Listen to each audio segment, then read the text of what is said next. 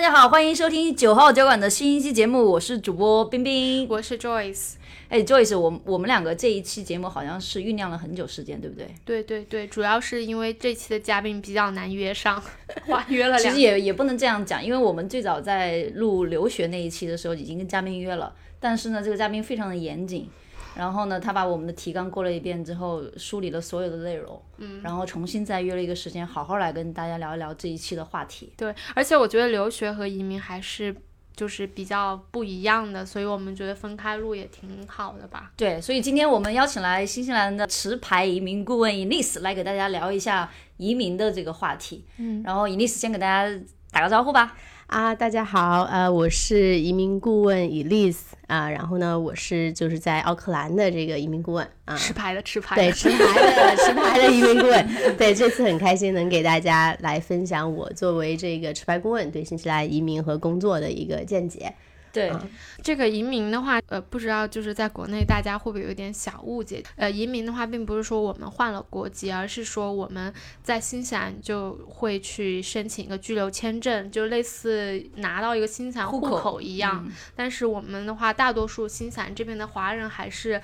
呃，还是保留原来的中国籍的。对，有了这个户口之后就很方便两边往来，解决了上学和看病难问题。对 对对。你是怎么认识 Elise 的 Joyce？呃，我其实认识 Elise 时间还是挺长的。那会儿的话，是因为我的好朋友 Jamie 吧，他当时这是我们播客的一个神秘的。神秘的嘉宾，对神秘的朋友，他从来没有出现过，但他在很很多期都出现过这个名字。对他当时就是想来新西兰，然后可能想办一个语语言签证吧。我当时其实自己的话来新西兰的时候，嗯，就是也找过一些中介，啊，读书的时候嘛，因为在新西兰你。就是找留学中介的话，他是不收你费费用的。我自己感觉到被坑过，于是其实我后来自己所有的工签还有技术移民我都是自己递的。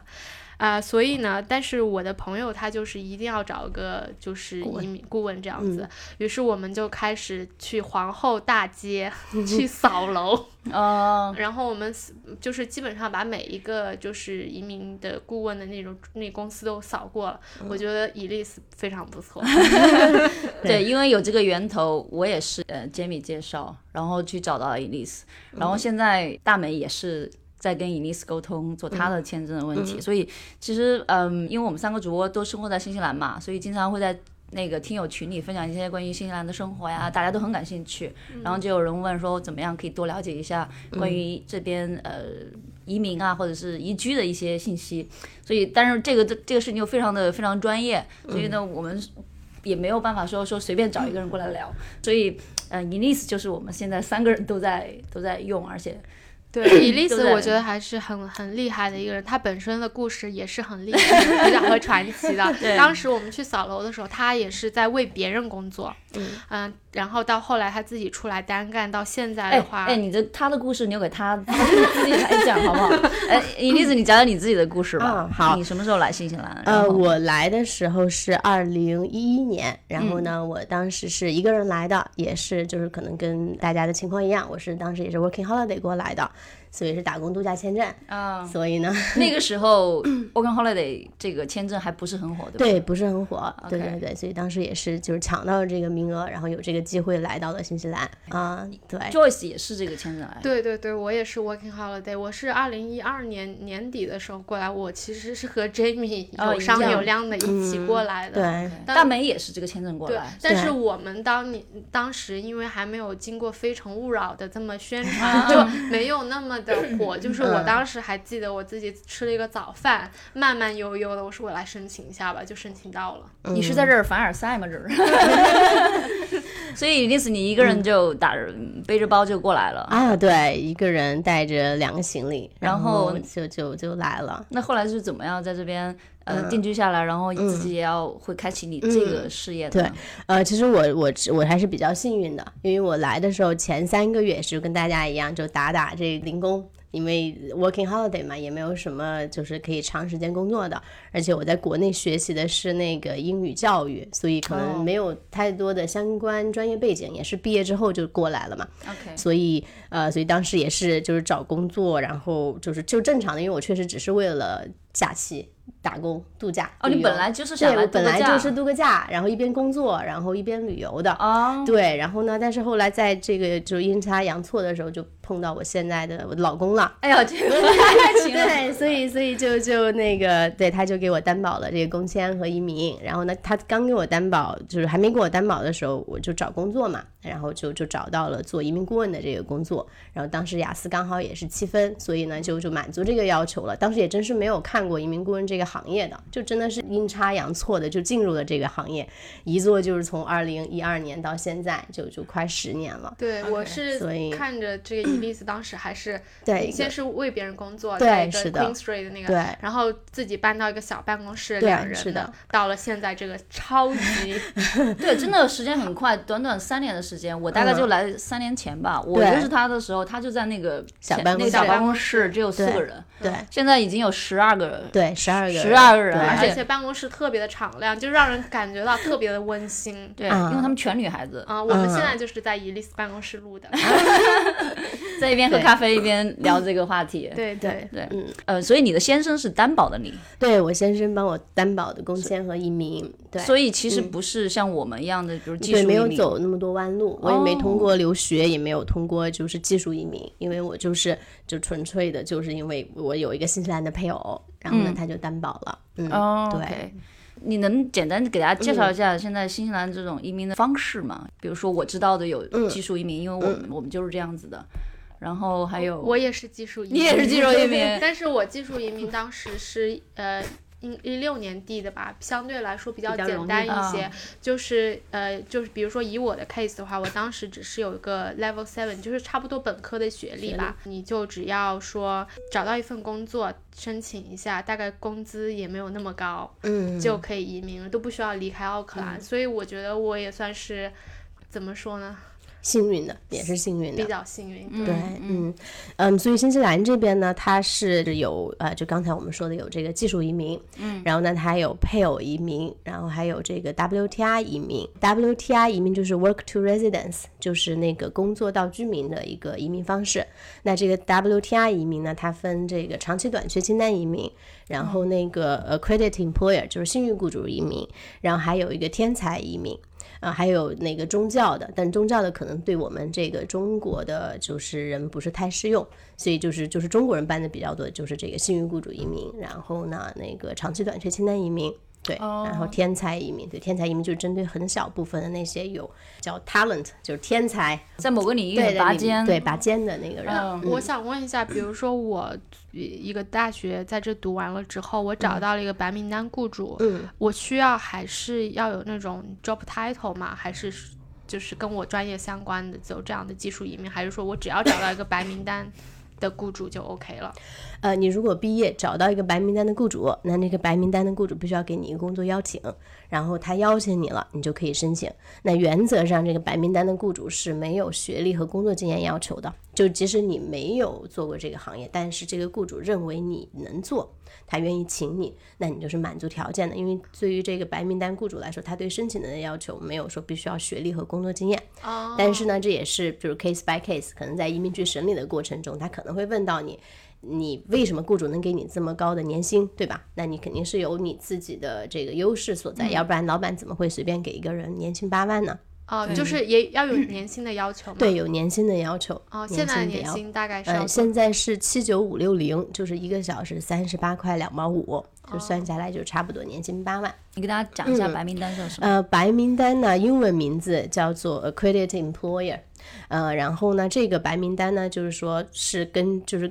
呃移民局那边审核通过的雇主，就像是一个认证一样，证明你这个雇主是移民局有 confidence 的雇主。然后呢，你具具备能够你自己去招聘你自己的 workforce，就是你自己的劳动力的这个 privilege，就是一个优一个特权吧。所以这个叫白名单啊。对。就是实际上白名单这个应该是算你刚刚讲的 work to resident，对那个 residence，对。就是从工作到移民的这种方式。嗯，但是大部分人选择的都是技术移民普通人像我们这样，呃，没有太多的钱或者资资本，但是呢，可能有一些的工作经历，或者像一些留学生，他们刚开始他的他的职业发展，那这种方式好像是相比而言普通人而言比较容易做的。较对，是的。那这个是一个什么样的一个评判标准，或者新西兰它是一个怎么样的一个操作方式呢？嗯，明白。嗯，这个的话就是技术移民。那新西兰的技术移民呢，它是是采取打分制的，就是一个呃一个人的申请，移民局怎么评判你是否达到标准，他会看你的加分。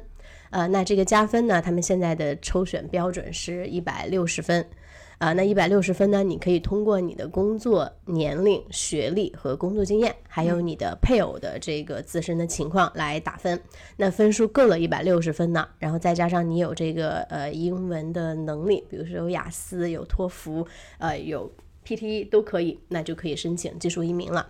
对，所以这是一个很大的一个话题啊、但是呢，归根结底就是你申请人本人要到一百六十分，雅思要到六点五，对，你能申请。对嗯对，就我的理解，因为我觉得技术移民可能是对你的工作是有要求的，嗯，对比如，说你的工作是跟你的专业是对口，嗯而且你这个工作内容它有一个叫澳新职业列表对，是的它可能有十条，你可能要满足个七八条嗯这样子。对你的工作内容得满足那个要求。对，是的，我记得就是那个表，那个打分表，嗯嗯从我刚开始想要来新西兰，到最后反正就提交申请，我自己不下测了。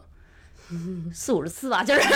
虽然可能分值都一样的，好像就是想 想看一看到底有没有够那个分。因为我记得我刚刚来三年前的时候是一百四，后面变一百六，就是它的分值在增加，你的移民的难度，对，移民难度会在提高。但是那个那个好像是已经是有一个链接的，我们回头嗯，把这个链接把链接放上对，放到我嗯们的内容里面。我们听友们如果想测一测，可以自己上可以自己。打分，对，是的那现在这嗯个阶段的话，如果要比如说我递了这个移民的话，大嗯概审理要多长时间呢？呃，现在我要跟大家提的是，这个现在新西兰这个技术移民它还是属于就是关闭状态，它还没有开门啊、因为这个疫情它是从去年三月份关闭到现在了，所以呢，就是现在你可以递交，但是呢，移民局不会抽选。呃，这个流程的话呢，就是你分数到了，那你把这个 EUI 交上去，就是这个叫做想要移民的想法交给移民局之后，他会抽选。那抽选上之后呢，他会给你发邀请信，然后发完邀请信你递交申请。那递交申请的话，这个时间现阶段的时间是二十多个月，就是差不多两年。哎，我嗯想跟大家分享一下我二零一六年有多快啊！我记我记得是我七月份递的嗯 EUI，、然后可能一个月之后他呃就收到了八月份、嗯我就开始准备资料，啪，十二月份就下来了。嗯，对，那个时候是其实是六个月内，就是那就是我们一路走来嘛，能看到移民局的这个速度是慢慢慢慢的在往下降的。但这个呢，也能间接的说明大家越来越就是对这个移民更有兴趣了，因为人越来越多了嘛。对因为，之前新西兰可能这个国家确实是比较小，而且在南半球。呃，这个这个比起澳洲，永远在它的澳洲的 shadow 下面，对，但是但是近近几年，这个新西兰是越来越受欢迎了。是吧？嗯我听说那个 lockdown 美国 lockdown 第一天，然后在 Google 上面搜新西兰数值爆了。就很多美国人想移民新西兰，觉得很宜居，然后疫情控制的又非常好。嗯我自己哈，我听过太多像呃 Joyce 这样的故事啊，三个月下来，嗯啊一个月下来，你怎么递的申请？我自己递的，我自己就递了下来，也没人给我打电话，立马就下来了。嗯，就这种在最开始听每个人的故事的时候，我就觉得我也希望是这样子。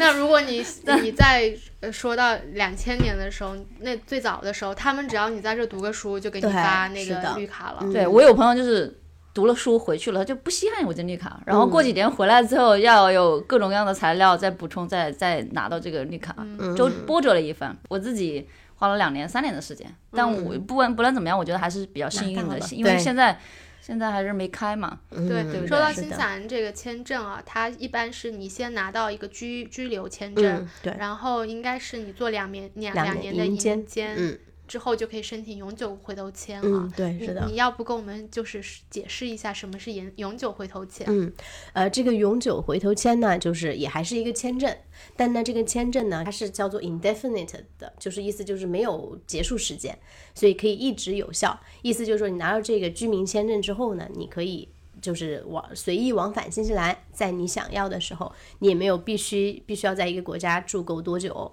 因为你已经做满你的移民监了，所以它这个就像是就像你们刚才说的一个新西兰本地的户口，能够、能够让你想来的时候就来，想走的时候就走。永久户口吗，呃永久的，对，对这个算是世呃世界上好像我听起来其他国家都没有的，算是新西兰的一个特色嘛，嗯对去吸引，人才的是吗？嗯对是的，就还是蛮多，就是在这边可能读完书之后，然后拿到永久回头签之后，他有些人还是会选择回国发展呀。对很多，嗯，挺多。然后可能到了四五、三四十岁要养孩子的时候再回来。回来，对是的，因为是生活状态不一样，就很多人是嗯、拿完这个身份之后，可能因为新西兰的这种呃科技类的发展或者工作机会相对而言少点，但是他的生活的状态又会很好，对所以他选择去别的地方奋斗，但是回过来在这边生活，对是的，这是多一个选择吧。嗯就最开始的时候，你说了你是配偶移民过来的嘛？我想就是知道一下，就是配偶移民的话需要嗯什么样的条件呀？就万一说就是在旅途中就遇到了对真爱呢？像你这样 Mr. 子 Right 对对，是的，是的。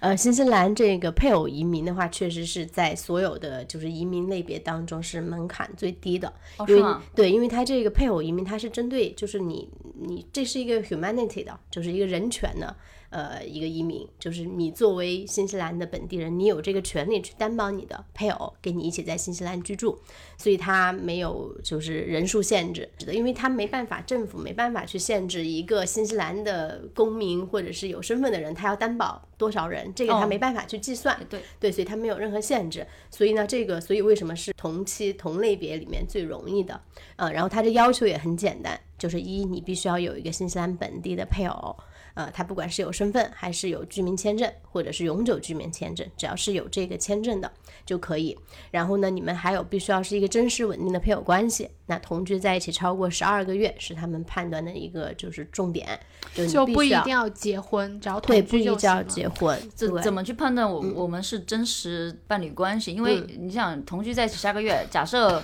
我们两个是分居在两地两个地方工作，对。但是我我们还是谈恋爱，我们周末还在一起，这种我我可以吗？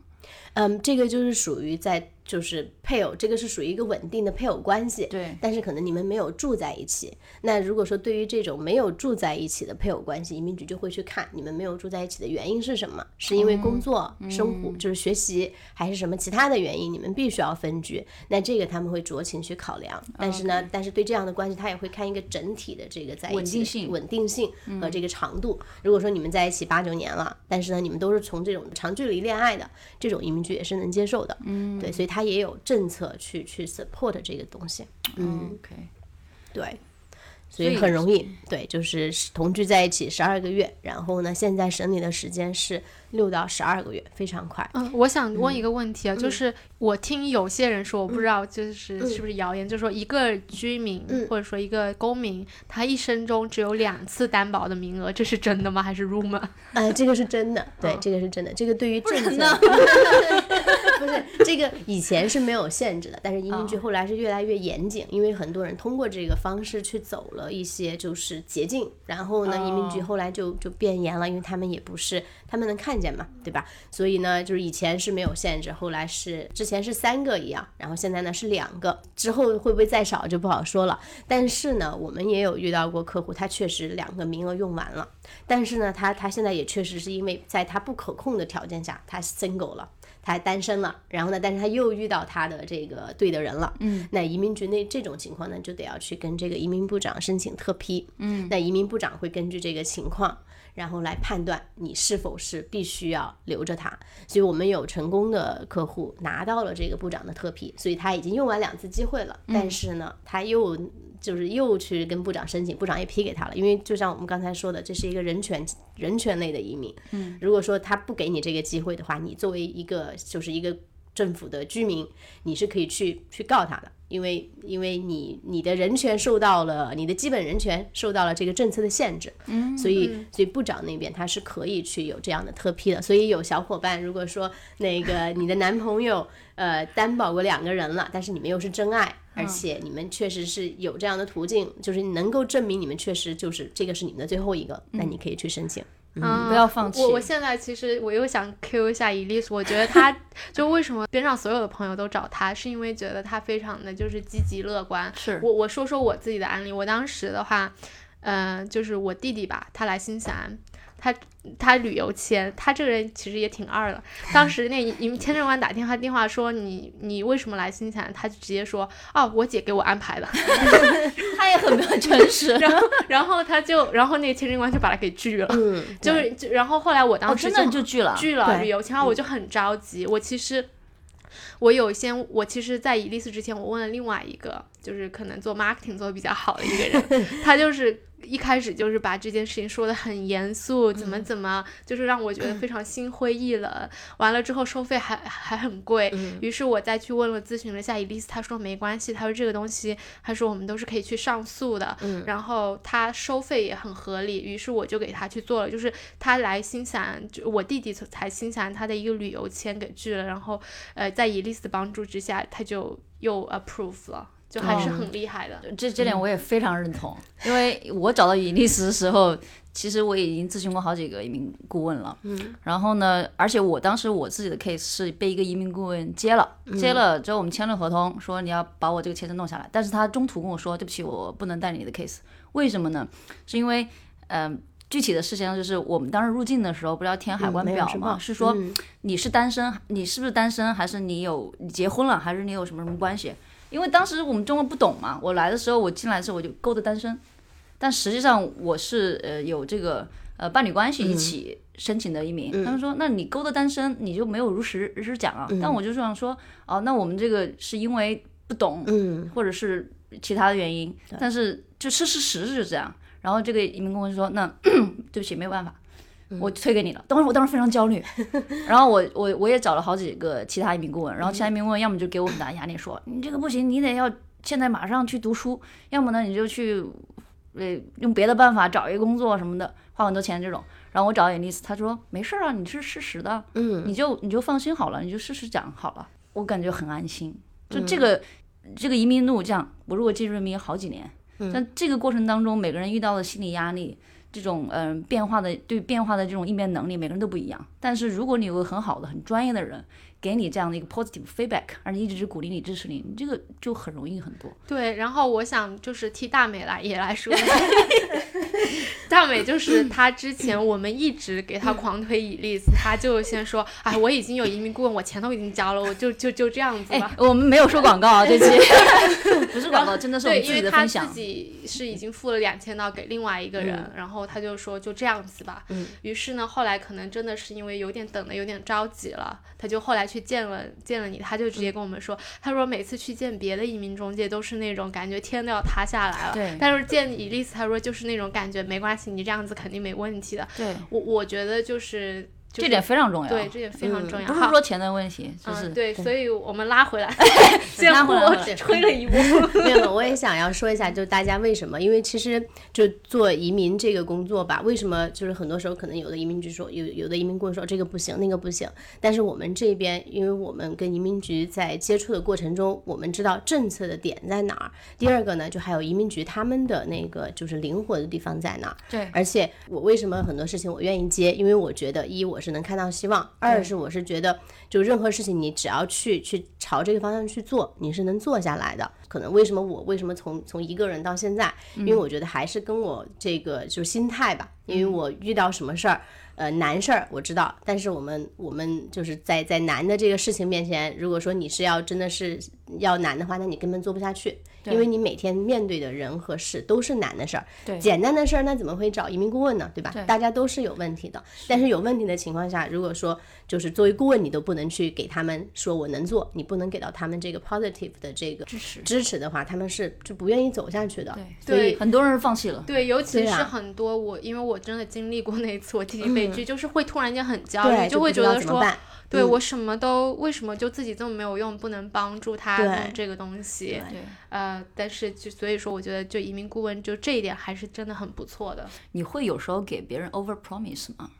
呃，这个 over promise 的话，如果说是在政策范围内的，我会就是因为我在给任何建议之前，我也会把这些政策给客人看，就是说我跟你说的这个都是有政策支持的。嗯，如果说政策上面一二三说完什么了，那这个就是了。如果说移民局不按照这个政策来，我们是可以去 argue 的，我们可以去申诉的。嗯，但是如果说像有一些在那种 black and white 的那个情况下，就像政策不清晰的地方，我也会一要么就是跟移民局确认政策，要么就是去找那个案例。嗯，所以我只就是所以我所有给到的建议，我都会 black and white 跟他们说清楚。然后呢，如果说像那种就是很 tricky 的不能去去定义的那个部分，那我会说你可以选择，但是它的风险在哪？嗯，所以我从来不会说你百分之百就能成，因为我不是移民官，我也不是最后做决定的人，没办法说你百分之百就能成。但是呢，我会把这个就是风险利弊给你分析了，那你自己选择你要走哪条路，我就会全力支持你去做。那如果说你不想走，那我们也可以走其他的路。所以我是做这一行，我的这个宗旨就是我把政策说到给客人，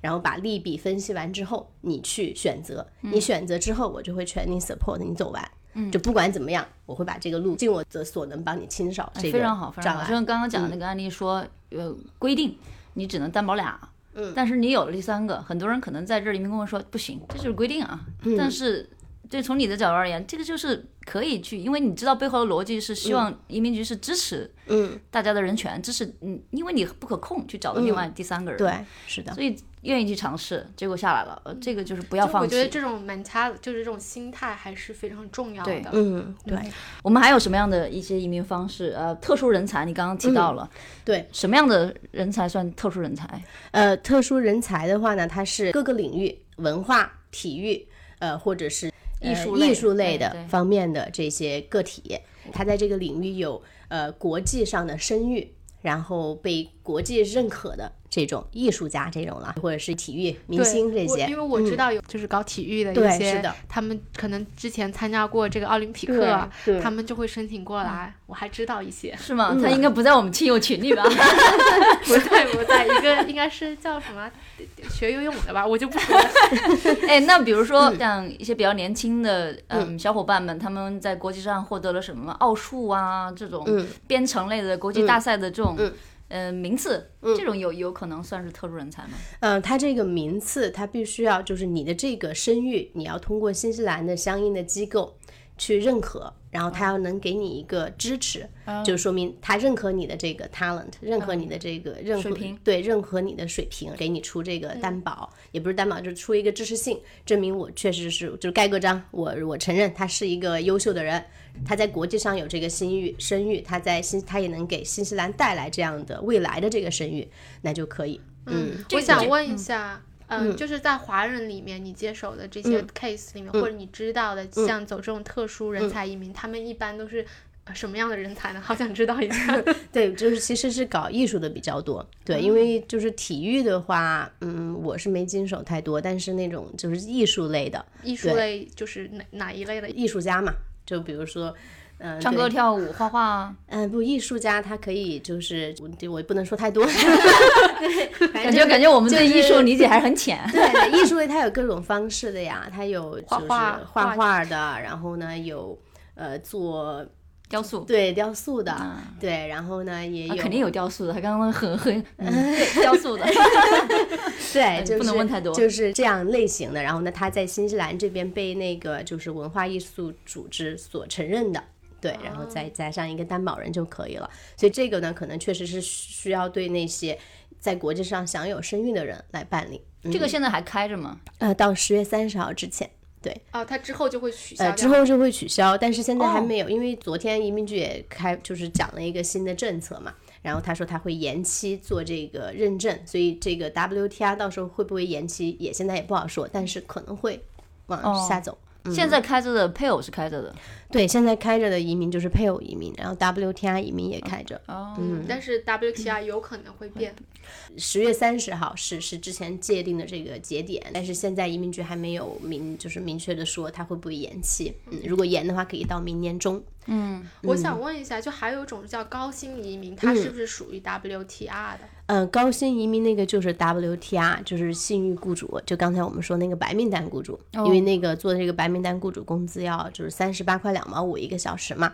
对，所以这个就是所谓的高薪移民。嗯嗯，嗯，对于国内特别优秀的这种人才来这边，尤其是做 IT 的，做做高薪移民还是有可能的。对，对是的，我或者是做那种是进出口的，应该也行吧。嗯如果说你能帮一个 公司对，把这个市场做起来。对做起来卖到国嗯内去，这个的话，他们也是愿意帮你做的。嗯对，是的，海外的这些就是这些优秀的人才啊，我给的建议就是你得要找到新西兰的工作，而且那个雇主呢，他也得是白名单。嗯，那他白名单，他给你到这个工作，年薪就是差不多八万的样子，那你就可以申请移民了。我怎么确认我现在给我 offer 的这家公司是白名单呢？呃，新西兰它那个移民局的网站上有一个就是 accredited employer list，它是有一个可以查询的。但是呢，那里面查询的呢，不见得都是在里面的，因为有的雇主他选择不 display，就是不显示在那个清单里面，所以有的雇主是深藏不露的。啊，我长知识了，我真的不知道这一点，我以为只是说你去移民局的那网个网站就能搜到啊对。你知道我以前干了一个什么事吗？就是我当时把所有白名单的公司做了一个 list，、全都在网上查，查完之后做一个 Excel 表，然后每家公司我去网站上去查，查他们在不在招人，然后我做了一个 huge 的一个 Excel 表，然后去查每一家公司，结果还是没有去百名单。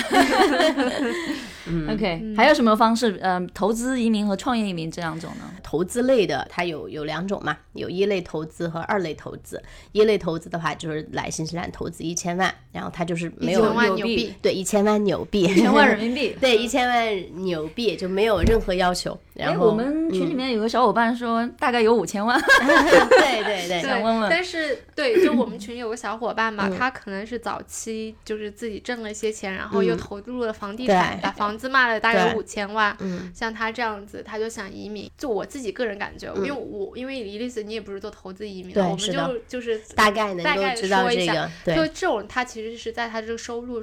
方面，就是说你怎么是样满足的。对对，但是你怎么样去证明这个你的收入的来源，嗯好像就是也是要找那种四大去嗯，做下。它也是要看情况，因为就是那个投资移民的话，如果说像就是你说的这个小伙伴，他是卖房子的这种，嗯那你其实直接给那个你的卖房的证明就行了。合同对，卖房的合同，还有那个转账，因为你这个这么大笔钱，不可能说是现金吧？啊那那提两个大箱子去去交易嘛？它只要是银行转账，这个就能算是一个合法的来源，因为它能够去看到这个钱的来源。能够 track tracking 到，对跟踪到你的嗯钱谁给你的。对，而且你能拿到你之前的那个房子，你买的时候是多少钱？你可以跟移民局说明，我买的时候这个房子，比如说二十万，那十年之后。呃，一千万了，对吧？那这个对移民局来说，他们是认可的，所以卖房子的钱是是比较容易证明来源的。哦，也是可以做对的哦。嗯我合法收入啊。我一直以为是不可以的，我还在群里面说，我说不可以。因为因为因为我们没没有什么房子可卖。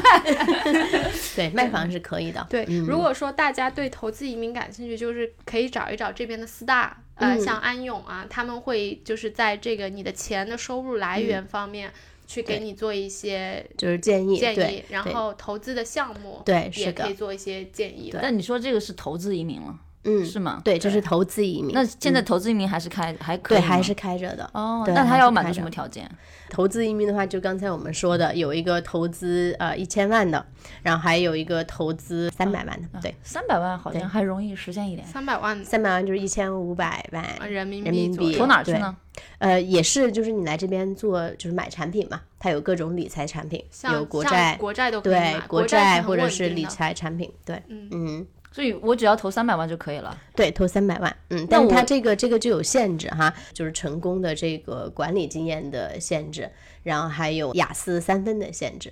对，哦，我嗯。知道了，所以就是说，可能那我们群里那小伙伴还是有希望的，他非常有希望我觉得我，五可能千万那个容易，对嗯那个我知道，就是那个二类小一点的三百万牛逼的，应该可能说对你自己这个工作经验，你对，的还有雅思英文要求个人要求会高一些，一些对，是的，哦，嗯。这个还是比较呃人性化的哈。对他这个主要是就是新西兰是小国家嘛，他也得要拉这个嗯招商引人才资招商引资但是我听说好像说移民局是想把这个投资移民的这个钱，数额往上涨，嗯嗯，对，但是现在还没有说那个最终定案，但是一切皆有可能，因为新西兰这边就是。嗯，对，就是其他国家都是开放国门的，他们现在就是比较保守。嗯，我想就是就是这是一个题外话题，就是能不能预测一下，就是这个新西兰，就是根据因为这个疫情嘛，然后包括移民局的最近的一些动作，你觉得就是说新西兰接下去五年是是一个比如说开放的这种移民的状态，还是说他想收一波？嗯。呃，根据我从业从二零一一年到现在这这快十年的时间，我所见到的对这个移民政策，特别是就是拿居民签证这种，是越来越难的。就是从以前的一百分就能够进入到池子里面被抽选，到现在必须要一百六十分，可能之后会才会再涨。所以移民局它是在一个。就是倾向于在一个收紧的这个情况，啊，但是呢，我也能看到的是，他对这个临时签证类别，就是非移民的，在这个工签方面的，它是忽上忽下的。其实这个是移民国家，它是根据它的劳动力需要。需要的时候就往上走，就是移民就往上的。那不需要的时候，它就会压下来。所以他们的这个就是很明确的，需要人才的时候，需要临时签证来去填补他们的劳动力的时候，他们就会松。但是移民这个。要松可能不太容易，因为新西兰这边现在他们的基础建设其实还是跟不上的，这个房子的这个供求是是根本赶不上的，所以可能我觉得在在短期内政府那边如果还没有解决这个民生问题的话，他们肯定不会大开国门。嗯，但是呢，对这个临时类别的签证呢，就是这周五刚发的那个政策来看，移民局是对这个临时签证类别的是是开了门的，就是至少能够看到他们现在想维持现在的劳动力，但是你们这些人能不能拿移民，这个暂时不在移民局的考虑范围内。对我，我就是就听他们讲说，可能移民局还是比较以后多收一些高技能的对的移民。嗯，对人才的要求越来越高，对，对资金的要求越来越高，对，所以他们就是可能也是就是真的就想吸引那些优秀的人，然后能给国家带来贡献的，而就是那些低技能的，他可能就会留着他们用，用完之后。嗯，对，所以说移民还是要趁早，对，要趁早。其实这也跟我觉得新西兰的国际声誉也有相应的关系。这几年它的国际声誉慢慢在涨，尤其是这次疫情，所以它有了这个国际声誉之后，它就把门槛提高嘛。嗯，对，所以还是趁早。对，哎，我们有很多听友的问题，之前我们收集了一些。我们现在进入这个呃小伙伴 小伙伴案例阶段，对，可以。嗯，第一个问题，我我先来问一下吧，好吧。第一个问题，幼教移民是否真的成功率很高？除了幼教，还有？没有什么专业适合没有特殊技能的普通人转行。呃，这个幼教的话，呃，现在的成功率是真的挺高。哦，是吗？因为因为一是他这个工作的紧缺，因为就是我们手上的那些客户基本上都是毕业之后就就业了，就能马上找到工作。嗯。而且工资的话，可能一上去就是二十五块钱或者是二十七块钱，因为确实这个新西兰它缺幼教。呃，所以呢，就毕业就入职了，然后呢，再加上这个幼教呢，它是注册类行业的工作，那注册类行业的工作是有优先权的，所以在移民局在在他还没有关。关门之前，他是优先审理这些注册类的，所以幼教交上去的话，可能真的就几个月就能下来。如果在正常范围内啊，天哪，好快！就跟他们我们其他这种商业商科的那种商科就在后面排队吧，就在排队。对，是的，是的。所以幼教对这些就是女生来说，真的是一个比较就是短平快的，你也不用花多少钱，一一年半的时间，然后呢找到一个工作，而且工作又很好找，就能移民了。所以这个要求呢，对。呃，就是难点在哪儿？呃，难点在于，如果说你只上一个七级的课程的话，就比如说你不上 master，那你的分数可能是不够的，因为你上七级加上你的年龄分，再加上你的这个工作，在在奥克兰内啊，也就嗯一百一百三十分吧。但是出奥克兰就可以。对，出奥克兰之后就可以了。嗯，对。所以还是蛮多，我知道一些人就跑到惠灵顿或者别的城市。对，是的，而且惠灵顿和别的城市他们也缺人。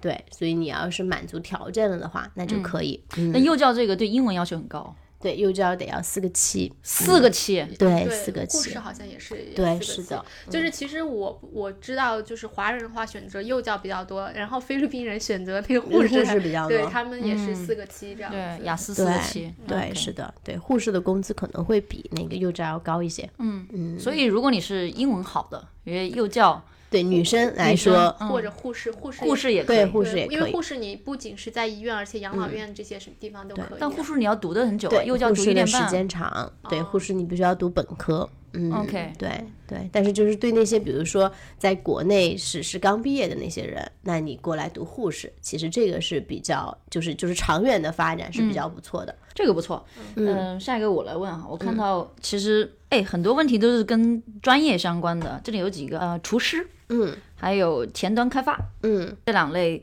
嗯、这两个移民的挺不一样的，挺不一样的哈，对，可以都说一下。嗯他们的移民的要求是什么？难难点在哪里？对，呃，那个前端开发的话，就是叫做 developer，对吧它是对 IT 方面的。那 developer 不管你是前端还是后端，它都是一个可以移民的职业。然后呢，它在职业列表里面是就是新西兰的第一级的技能。所以是一个属于高技能的职业啊、然后呢，这个的话就是在在新西兰这边，如果找到了工作，然后呢，你比如说有至少几年的工作经验，两年、四年，那你就能加分到一百六。那加上分的话呢，你就可以办理移民了。这个是是技术移民哈，它也有长期短缺清单移民。就如果说你也不用找到雇主，但是你有长，就是你比如说你有至少三年的工作经验，嗯，然后你的学历呢也在那个长期短缺的列表里面，你就可以申请长期短缺移民。哦，这种是你连工作都不需要是吗？工作也要，哦，对，但是你能找到工作，现在技术移民不是关门的嘛？嗯，那你要是做这个长期短缺移民的话，就是你就能直接递交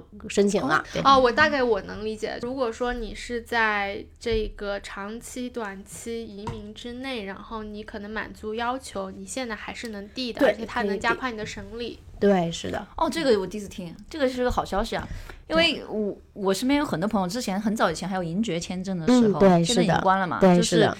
针对给这种 IT 类的，对，呃，开发类的人才，嗯能够直接来新西兰，你不需要找到工作，直接给你九个月签证，嗯，呃，九个月时间，你只要找到工作，你直接移民，那个是、嗯那好像是最快的，嗯，但是那个已经停，呃，已经停了停了，但是是我觉得对这个消息还是挺好的。对就长期短缺清单，所以呢，你以后一会儿你们也可以把那个移民局这个长期短缺清单的这个链接，也可以跟大家发一下。因为这里面就有很多就是新西兰紧缺的这个行业，然后呢，这些小伙伴们就可以看一下他们是否满足这个条件。其实这个长期短缺清单的重点就是学历和工作经验。你要是在国内有一个新西兰认可的学历，然后再加上要求的相关的经验，有的有的是三年，有的是五年，或者有的是不需要工作经验，但是要看你选择的什么专业。那这些小伙伴们就可以看一下，如果说自己满足这个条件，可以就是在新西兰这边做一下学历认证，然后呢，你可以也可以投投投简历，因为就是有工作经验的人在新西兰这边的企业还是比较受欢迎的。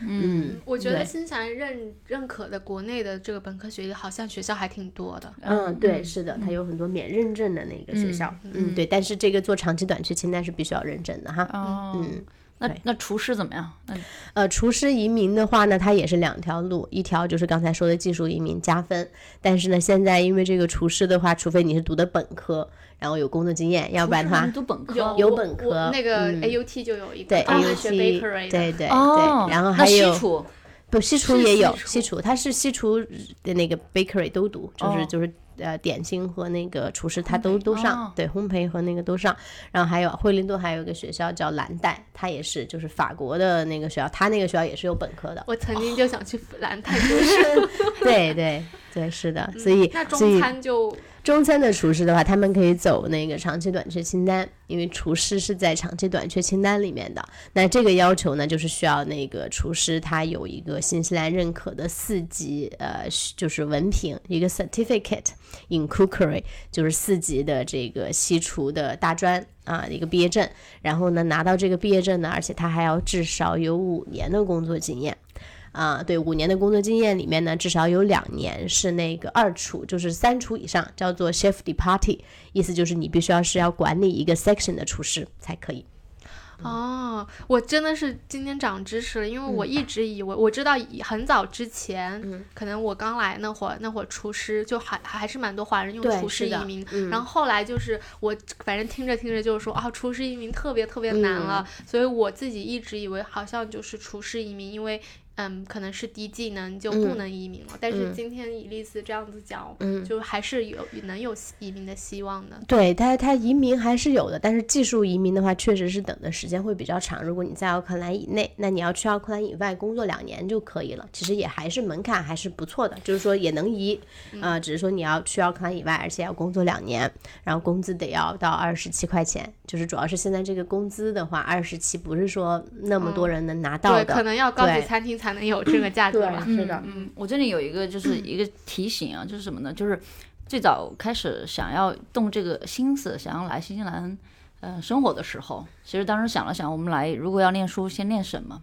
嗯，那我就去网上看论坛，看帖子。然后呢，就翻到天涯上面，之前有个特别有名的人叫落叶知秋，现在不知道他在不在。然后呢，还有一个新西兰特别有名分享这种经验的叫 Jack 牛，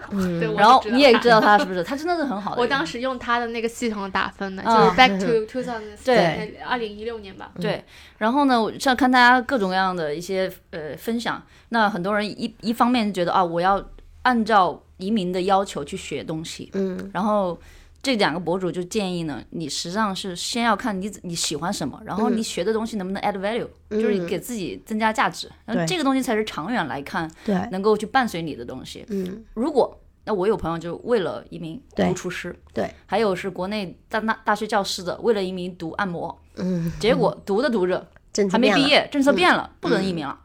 怎么办？那这个时候就是一个很黑暗的时间，嗯，因为他做的不是他喜欢的。他就是为了这个目的，结果他这个政策变了，他也不可控。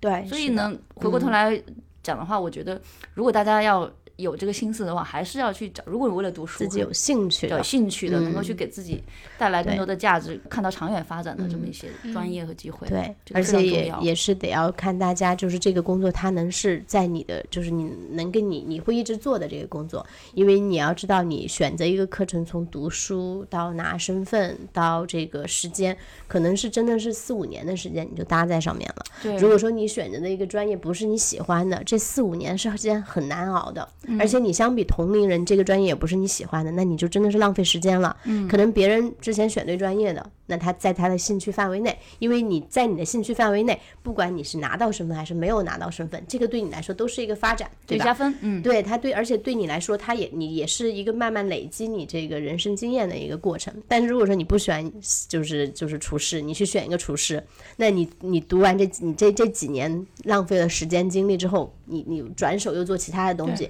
你是。从从零开始的，重新再来，对，重新再来，这就是太多弯路了。对，而且我也想讲，就是因为我知道很多留学生读商科嘛，我其实有收到以前就是听到过很多这种消极的这种反馈，就是说你读商科很难移民。对，但是我自己就是靠商科移民的。商科其实是一个很万金油的专业，你可以就是很快的找到工作移民，也可能就是会比较的难，对吗？对对。其实我觉得这个也是看个人的这个情。况，因为商科为什么还是就是在移民里面就是占比比较大的？因为它确实入门很容易，就是你没有专业背景，你去上一个就是 graduate diploma，就是一个桥梁课程，一年的时间，你出来也能拿工作签证找工作。然后以后找工作的话，你没有任何限制，因为商科它就是一个万金油专业，你可以去任何行业工作，各行各业。那你要是说你选了 marketing 的 paper，你可以做 marketing；你选了管理的工作，你可以做做就是项目管理，或者是说做。做 office manager 或者是各类的，就是经理，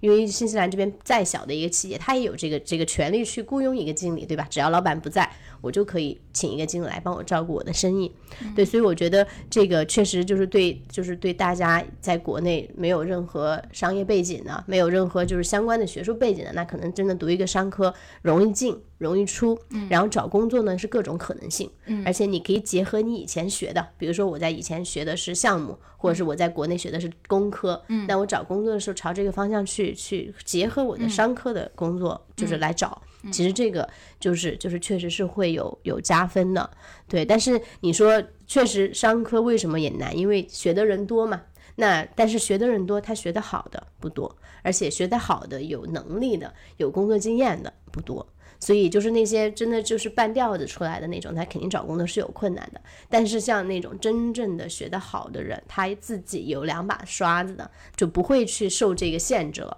所以我觉得大家选专业的时候，也真的不不是说你必须要去选一个大家就是都觉得不好移民的，那你得要看你自身的能力，而且你以后的发展规划。嗯，对对对，嗯。还有一些问题，我们小伙伴说，嗯，也都是问问职业类的工程师，呃，电子工程类似的专业可以移民吗？呃，新西兰这边的工作对身份门槛的要求高吗？因为土澳，土澳中大公司，土澳的，就是澳大利亚，为什么？澳大利亚的中大型公司，他们一般招这种职位都是说你要有 PR，他才招你，对，所以就是呃。这个我来补充一下这个问题啊，因为我跟这小伙伴挺熟。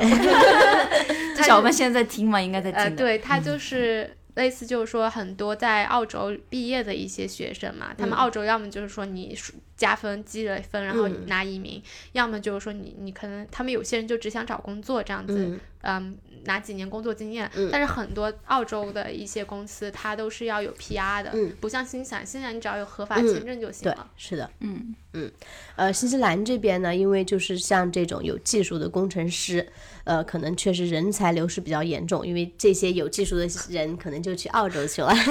他们就成了，就像中国人想着跑新西兰，那新西兰人想着跑澳洲，所以这些有技术的人可能就去澳洲去了，所以新西兰这边就是这方面的人才，它是比较缺失。的，所以呢，呃，就是这些新西兰本地的雇主对这些工程师的要求，不是说你必须要有新西兰的这个身份，没有身份的你要有个合法签证，他也可以给你这个工作啊。有的人甚至还能帮你办签证，就像如果是一个白名单的雇主，他还能帮你办，因为这些这些公司都知道本地招不到这样的人，那他们必须要把这个工作给到呃移民。所以新西兰这边就像这种有技能的。这个工程师，但是你的要求，你的英文还得要行，要不然你去洋人公司你无法交流啊。嗯，对，所以他们这些人，比如说你在国内是这种外企上班的，或者是说你在国内有这样的英文能力，那你来找工作真的就是。是是比很多人都是，呃有优势的。那就是还有一个问题，比如说像三十岁以上也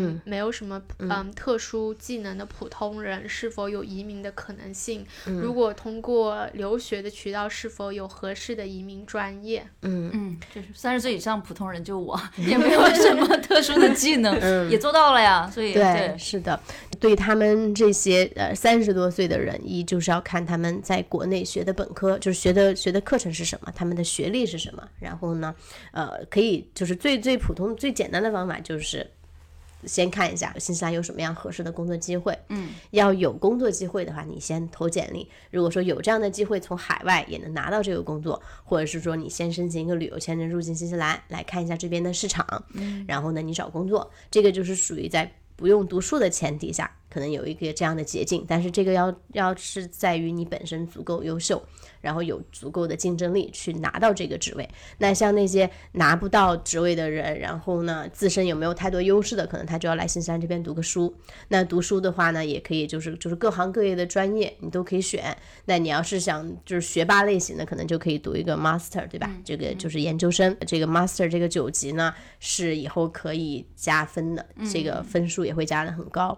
对，因为我我是就是有一个朋友嘛，他是在国内工作了几年 IT 的，然后来澳大读了一个 IT 相关的专业，他就跟我说他。毕业找到工作就可以直接在奥克兰第一名了。对，是的，因为他学的是 master，这个这个研究生的话能够加八十分，嗯，所以在同类中是加分最高的。你再找一个工作，再加上年龄，就刚好一百六十分了，所以这个是很快的。对，然后在这个办理这个 master 的过程中呢，你的孩子和老婆，孩子能来新西兰这边享受那个免费的，就是公立学校到高中。从小学到高中，还是蛮多人其实这样子，他就有的时候为了也不是说要移民，他就觉得说孩子能上学，而且能省这么多学费，他应该是算是本地对本地学生的费就是免费的，对对，而且这个 master 的话，看你选的什么课程，有有几万块钱就能读出来的。你想，你比如说三万块钱读一个 master，那你过来的时候，你老婆可以拿一个工作签证，可以无限制的工作，然后孩子能够免费在这边上学。正常国际学生的学费是一万五到两万嘛，嗯，那你在这些学校去上学的话是免费的呀。那这样的话，你一年你省的钱就是四万块钱了，然后再加上你的配偶，如果说能再去工作的话，你还能赚钱。对对，这个非常人性啊。对，那这样其实还是挺合算的。对，一家人又在一起，配偶的话，对，你新西兰最低时薪现在是多少钱？呃，二十块钱。二十块钱，就是也能挣个四五万吧。对。对呀，还可以的，对，而且这个非常人性化。而且而且新西兰这边的话，你真的能体现体验到和国内不同的这个家庭生活。是国内的话，就是我我其实我来这边已经十年了，我可能真的没有太多就是国内的那个就是年轻人的这种生活了。但是我之前知道的就是真的是在国内有很多这样的。课后就是下班之后的很多活动，但是在新西兰这边，你就真的就是你的家庭。然后呢，周一到周五你上班，下班之后陪孩子，然后周末的时候也是陪孩子。是，所以这个真的会让那些如果说是想要要改变一下自己的生活方式的人，呃，来新西兰这边确实是一个很好的这个改变，因为你会体验到。在国内不同的这个生活方式，而且你你跟孩子之间的这个互动会越来越好。嗯，回这个小伙伴问题，虽然可能是年龄偏大的普通人，但是不要觉得自己太普通。我每个人都是很特别的。然后你的学习经历、你的工作经历一定有闪闪发光的地方。对，是的。那如果你要想做些改变，就是你的决心对你的行动，这个非常重要。对，是的。当时在新西兰准备要移民的时候，我听到有一个人就鼓励我的话，他就说：“只要你人在新西兰这。”这块土地土地上，你肯定是能留下来的。嗯，这个对，就是决心。对，对，是的，我觉得事在人为。嗯，然后呢，而且不管你是在国内也好，还是在新西兰也好，真的一个人的能力，他都是需要你去去努力去奋斗，你才能够得到你想要的东西的。对，不是说任何人就是生来你就什么都有了，我觉得都是要奋斗的。那任何一个国家，他都会给。你们提供这样的机会，是，而且我觉得新西兰这边它好的是它没有这个歧视，嗯，就对中国人来说，其实在这边还是比起起很多其他的国家，真的是一个很多元化的国家，对，包容，对，比较少，对我自己也觉得很少，嗯，有，我还有一个问题，就是我知道那个伊丽丝的话，主要是负责这个技术移民，然后配偶移民，还有一些工签，嗯。啊，我因为我自己身边会有一些人，他们其实在。财务上是没有问题，他们是连旅游签都办不下来，所以你们会接这种旅游签被拒的这种 case 吗？呃，看他拒签的原因是什么。如果说他是出了什么假的材料，那这个我没办法接，因为移民局那边对假材料基本上是零容忍，就是你要招过假材料，再拿可能就很困难了。但是像那种就是正常的普通人，他们确实是就是有钱。然后呢，也有这个打算要过来，那可能前期他们有过拒签的，可能我们会让他等个半年。那这半年的时间呢，他可能需要去，比如说有一个稳定的工作呀，或者把这些东西都做好。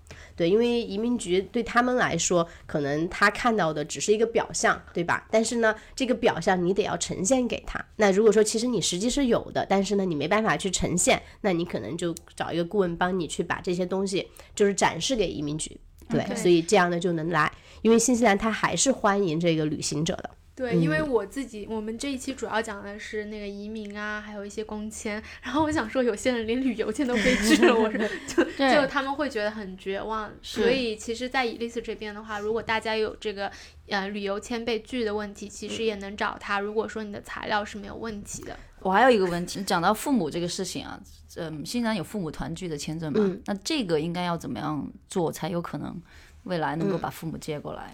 呃，父母移民的话，要求是你这个你本人必须要有身份呐，所以大家得先把自己的身份问题解决了，才能解决父母的。那移民局的要求呢，就是就是必须是你要担保父母移民之前，你必须要拿到身份至少三年，然后呢，一年在新西兰这边住够一百八十四天就可以了。对，所以然后再加上薪资啊，对，很早以前可能年薪三四万就可以办，以前还没有年薪限制，然后它越来越长高了，以前是九万的年薪就可以了，然后现在的话就是它就要根据人数了，哦，就根据人数来算，人数的意思是我担保父母的其中一个，还是担保他们两个人？对，一个人、两个人，还有你是家庭收入还是个人收入，这个是都是移民局会看的，嗯。所以现在的起点收入是，就呃是如果担保收入就是最一个人的话，低的，就是一个人担保一个父母是那个十万多就可以了。但是如果说是一个人担保两个父母，那是十六万。OK，对，所以它是就是新西兰的这个中位数的两倍一个人，那多一个人你就再乘以一个，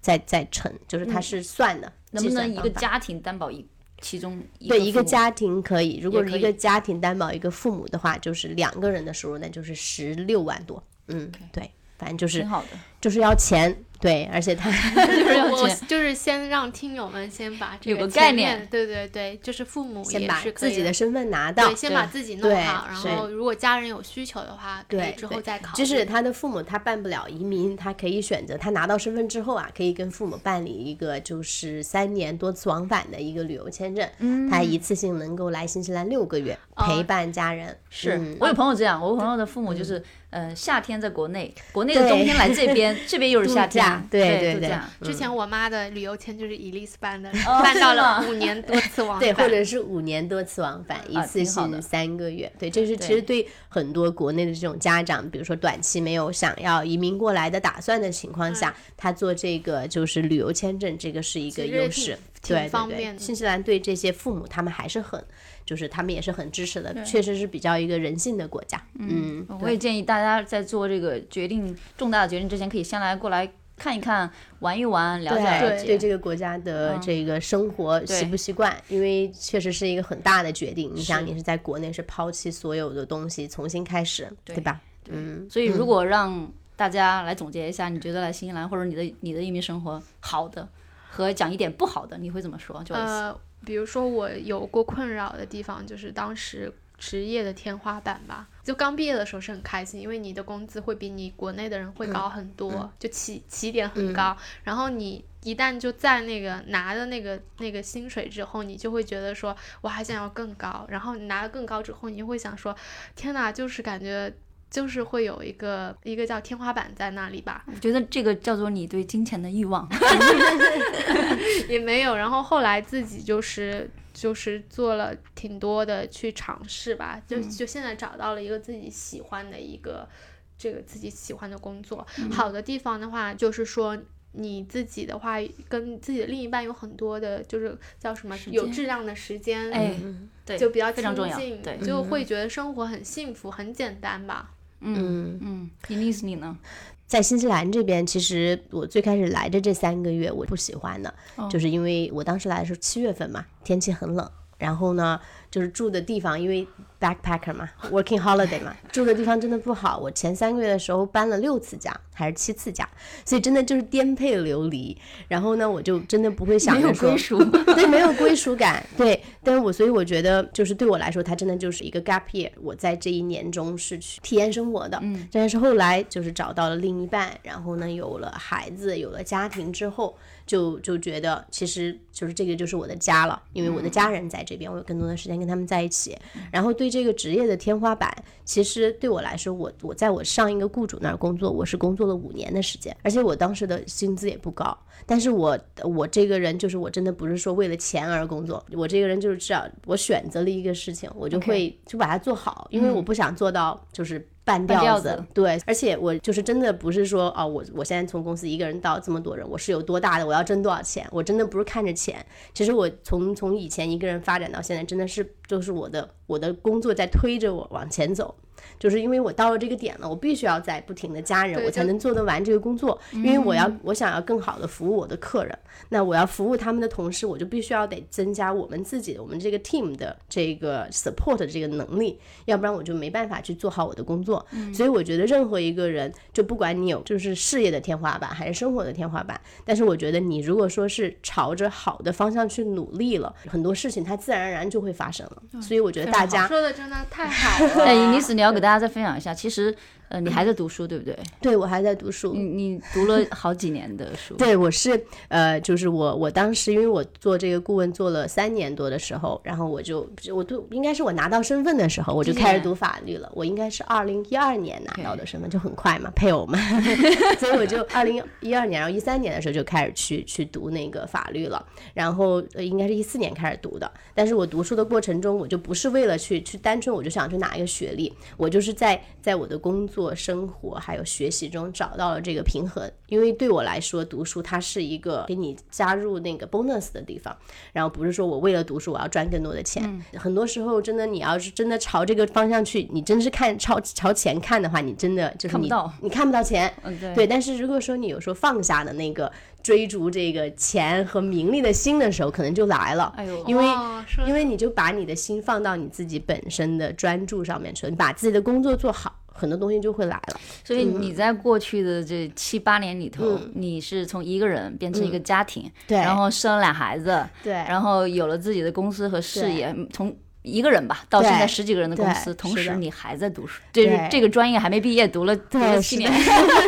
对，因为因为我是兼职上学的，就是一年有时候上上四门课，有时候上两门三门。但是我觉得就是这个对我来说，确实在我三十岁之前嘛，我想就是我现在没不不止三十岁了，但是我觉得就是大家可以去在你在生活找到瓶颈的时候，可以去尝试不同的。方向，或者说你可以去去提高自己，然后你慢慢把自己提高之后，你的能力上去了。以后你的路就越走越宽了。对，我觉得说真的，伊丽丝，我跟你，他就是从来不做广告，但是呢，就是有源源不断的客户。那讲的太太好了。我自己是个很急的人，像我，我想象不到我这个专业我要读七年，然后我还在读，我就很很恨不得一年就读完，然后拿学位。在国内就是这样的嘛，拿了证书，然后你可以去给自己贴金加分什么。但是他读的专业是法学，澳大的法学还是蛮难读的，还要读很多年。你能坚持，其实。可能也不容易啊，所以其实我在新西兰最大的一个感受就是它平衡，然后你有自己的节奏，不用管别人怎么想，这是我最大的一个感受。但是呢，特别不好的一个事情，我觉得就是在过去的这几年很少时间陪家人，嗯，因为很久没回去了嘛，嗯，边境又关了，所以其实这个对很多很多人喜欢跟自己的家人呃经常见面或者常年在一起的，可能这个是要跨越的一个难点。对，但是我觉得就是，我记得我在高中时候，我一个班主任他跟我说过一句话，他说要能够成事儿的人，他都是能够注定能够承担得起孤独的人，而且他能够一个人就是去面对所有的困难。所以其实我觉得很多人说啊，我想回去陪家人，其实这个家人你不是回去你就能陪他的，你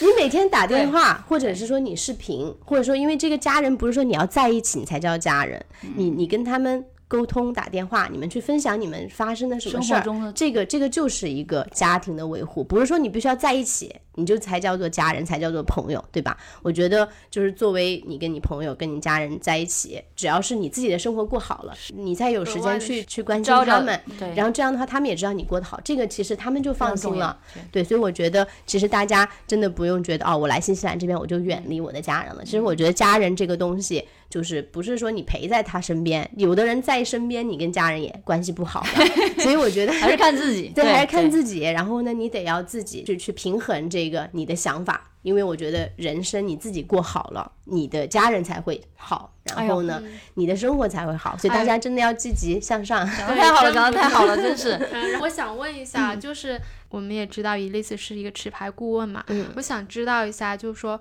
呃，是就因为其实是有一段时间，嗯，我有个朋友问我。打我电话说，他其实可以自己递移民，但是他说，你觉得我要不要找移民顾问？就找你们这样子的人。然后我当时给他的答案就是说，嗯，如果你自己对自己的叫什么搜索能力，嗯，非常的有自信，包括你自己能够 handle 你跟。这个移民官的东西你就不需要，但是如果你觉得需要的话，其实找移民顾问很好，因为他第他会把你的所有的资料再过一遍，确保你的所有资料都是 OK 的。对，这也是很多客户，就是为什么有的我们有很优秀的客户，像你们也是很优秀的客户，会选择做用顾问。其实对这个顾问的话，你要是选择了靠谱的顾问。它真的是会有有加分的。就是说，因为对你来说，可能你这一生就做一个申请，然后呢，你可能到处搜索这个群那个群大家说的，但是这个。个人说的这个情况，不见得是你的情况，对吧？所以如果说你有一个专业的人在背后给你支持，那你知道遇到什么事儿，你可以去有人帮你解决，或者说有人给给你建议，那你不会说就半吊子吊在那儿，因为你自己做的时候，你不知道你后面会遇到什么问题，或者是说潜在的哪些坑在那，你不知道的。那如果真的是因为这个潜在的坑你没准备好，那出了问题，那其实就不是钱的事儿了。因为我觉得找一个顾问吧，他他是会就是就是负责的顾问哈，他会去去担忧你的申请。我也是，就是我为什么可以不做广告的情况下大家都回来，因为就是只要在我这办理的客户，他都会觉得哦，伊丽丝确实是我们相信他，就交给他的事儿他会帮我们办。因为如果我觉得真的作为一个顾问你要去看钱的话，很多事儿就是没有，就是真的是你花的时间不成正比的。但是如果说你要是把我们做申请，就不管是我也好，跟我下面的就是员工也好，我说你们一定要把它当成你们自己的申请来做，因为你想移民就这一次，可能对你来说这是一个工作，对我来说也是我的职业，但是可能对这个申请来说，这就是他一辈子的事儿人，生的重。大对，所以所以这个责任真的是很大的，也是为什么就是很多人不愿意做这个顾问，因为钱真的不是特别多，嗯。但是你要去承受的，你想你们一个人的申请，你们承受多少压力？我是这么多人的事情都压在我这儿，嗯。所以这个不是说一般人你就能够去去 handle 的。但是那些那些能 handle 的，可能他真的就是 disconnect 了，他下班就下班。但是我就是那种。我接了你的事情，有什么问题，我真的会去，我也会帮你去、去担心，然后呢，我也会想怎么去能够帮到你。所以我觉得，反正就是你找顾问，你要找的对的顾问，他肯定是会给你的申请整体的一个加分的吧，然后也让你整体的能够能能你能预知到不会有什么大的问题。啊，我我问他，我我之前问过他一个问题，嗯就是因为我朋友圈还有很多其他移民顾问，刷一刷朋友圈就知道，哎，今天 A 小姐和 B 先生成功申请，对就好多广告。然后我问他，他的朋友圈是一年更新两次，有一次是圣诞节跟家人拍个照，有一次是干个嘛。然后我说你怎么不发呀？他说。我没时间，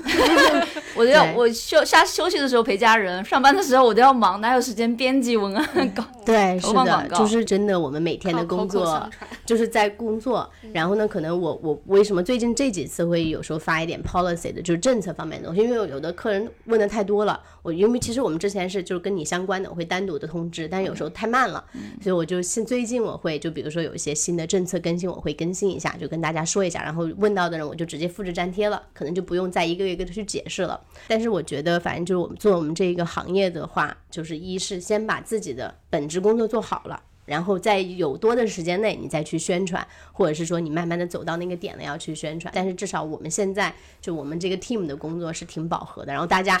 我爆红了，无所谓有没有其他的。不是不是就是我们每天已经加班很长时间了。我觉得哦如果说就在现在这个阶段，我可能我的工作的重心是把我手上的工作做好，然后把我这法律的本科马上是读完，我把它变成这个律所，然后之后我们再能够去帮助更多的人吧。那如果我们听友群还有很多的问题的话，怎么跟你联系呢？因为你也没有什么平台可以 了解到这些资讯。那您可以到时候把我的那个，就是我可以给你一个我的名片，然后呢，你可以我们有官方还有名片，我把名名片拍个照发给大家。哦没有。微信号吧，微信对，方可以有。微信号，然后我们也有网站，可以大家可以就是联系我们。对，然后我们现在是有四个持牌顾问，然后呢，我是主理的，所以就是大家他就是老板。对，对就是大家有什么问题的话，就我希望就是能够帮到大家吧。对新西兰来说，这个确实是就是一个好的国家，然后呢，有有优秀的人才可以过来，就是也能够实现自身的价值，然后呢，也能帮这个国家建设的越来越好吧。哎呀，我，天哪真！是太 不错了。但是不管怎么样，不管你有没有想要去国外生活，或者是你现在是在哪个城市生活，都是要喜欢自己当下。然后，如果能够跟喜欢的人做喜欢的事，就最好了。对所以这个最重要。对好不好？今天我们非常感谢伊丽丝，希望大家听得很开心。如果有什么问题呢，可以在下面给我们留言。然后呢，想要有其他的问题咨询，可以加伊丽丝的公众号，好不好？谢谢你，拜拜好，谢谢，再见谢谢大家。